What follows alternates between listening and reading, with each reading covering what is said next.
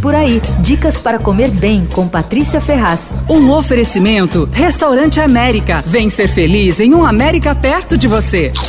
Você gosta de bolo de Natal, aquele típico feito com frutas cristalizadas, nozes, castanhas tal, é uma receita que as pessoas amam ou odeiam. O fruit cake é uma receita inglesa, ganhou o mundo e virou tradição natalina. Ele leva frutas secas, passas, nozes, castanhas e geralmente é regado com uma bebida que costuma ser uísque ou rum. Fruit cake é mais ou menos como coentro, sabe? Uva passa, enfim, uns amam, outros não podem nem ver na frente. Só apesar dessa polêmica, o fruit cake faz parte da tradição natalina de diferentes países, especialmente na Europa e também nos Estados Unidos. Bom, os americanos herdaram a receita inglesa e seguem o ritual de fazer com antecedência e regando uh, com um pouquinho de uísque, guardando numa lata até abrir no dia do Natal. Só que foram os americanos também os responsáveis pelo estrago na reputação do bolo. Primeiro, porque no começo do século XX ele fazia muito sucesso e aí os confeiteiros nos Estados Unidos inteiro começaram a fazer o bolo com ingredientes nada nobres, né, coisas baratas, tal, e começavam a mandar o bolo pelo correio na época de Natal. Bom, acabou com o bolo, ficava ruim, enfim.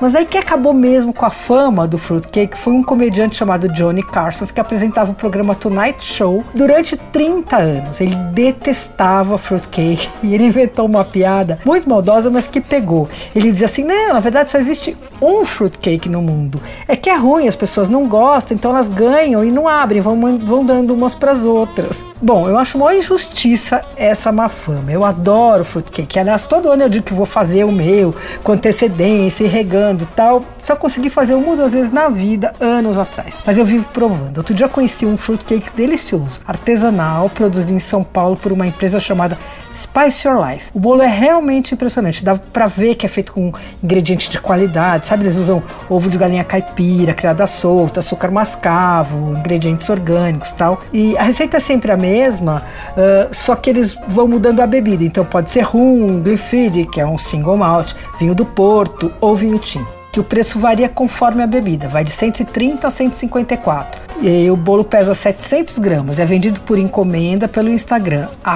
spiceyourlife.br. Você ouviu Por Aí, dicas para comer bem com Patrícia Ferraz. Um oferecimento Restaurante América. Temos massas, grelhados, hambúrgueres, polques e saladas, além de sobremesas incríveis esperando por você. Vem ser feliz num América perto de você.